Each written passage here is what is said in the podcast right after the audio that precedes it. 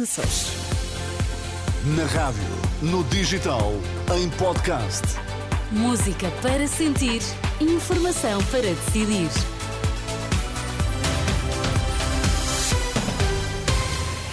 É hora de irmos às notícias. Bom dia, Sérgio Costa. Bom dia, Teresa. O que é que temos em destaque? Aumento do endividamento familiar com despesas de saúde. Médicos dizem ser prova de que a SNS não responde às necessidades.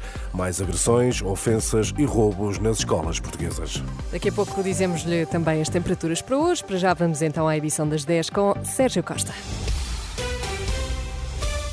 É a confirmação de que o SNS não satisfaz as necessidades da população. A análise do presidente da Associação Nacional de Médicos de Saúde Pública aos dados do Banco de Portugal que revelam que cada vez mais portugueses endividarem-se para cobrir despesas de saúde.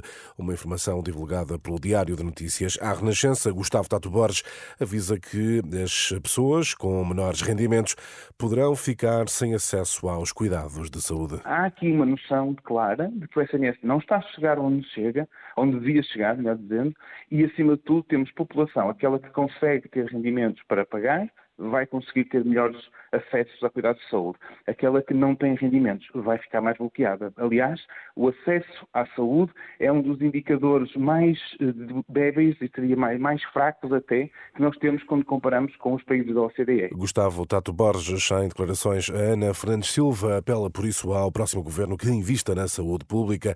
Hum, Gustavo Tato Borges, o presidente da Associação Nacional de Médicos de Saúde Pública. Mais agressões, ofensas e roubos. A violência nas escolas está a aumentar, já supera os números registados no período anterior à pandemia. Só no primeiro semestre do ano, a PSP registrou cerca de 2.600 ocorrências eh, nos estabelecimentos de ensino. São mais cerca de 90 face ao igual período de 2019, números avançados pelo Jornal de Notícias. Uma luta urgente. A FENPROF apela aos professores para que recorram à Justiça para conseguirem a reinscrição na Caixa Geral de Aposentações. A Federação Nacional dos Professores entrega hoje ações em todos os tribunais administrativos e fiscais do continente.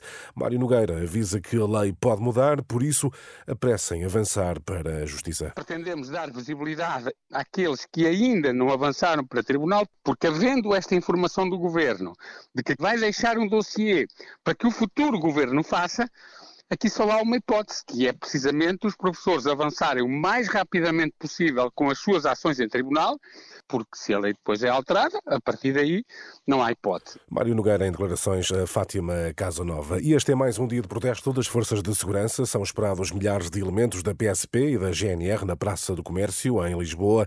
A concentração, marcada para as 5 e meia da tarde, vai ter lugar à porta do Ministério da Administração Interna. Partido Popular volta a ter maioria absoluta na Galiza. É já a quinta maioria absoluta consecutiva nas eleições para o Parlamento Galego. Mesmo assim, o PP passa de 42 para 40 deputados. Nas eleições deste domingo, destaca ainda para o resultado do Bloco Nacionalista Galego, consegue mais seis deputados e reforça a posição como segundo maior partido na Galiza. A vitória do Partido Popular garante estabilidade à liderança nacional de Núñez Ferró. Pereira Ramos, em Madrid. Alberto Nunes Ferró teria ficado numa situação muito comprometida se o Partido Popular não tivesse obtido a maioria absoluta, mas ao consegui-la, a sua posição à frente do partido sai reforçada e a sua liderança não está em causa. Para Pedro Santos, esta é uma derrota mais que se junta a muitas outras feridas em outras comunidades autónomas e que poderá repetir-se nas próximas eleições no País Basco e nas europeias de 9 de junho. A amnistia permite-lhe governar, mas o preço que está a pagar a nível regional e em termos de credibilidade e imagem é bastante elevado. Pereira Ramos, correspondente da Renascença em Madrid, chega ao fim, Teresa, esta edição das 10. Muito bem, obrigada. Sérgio Costa. Até já.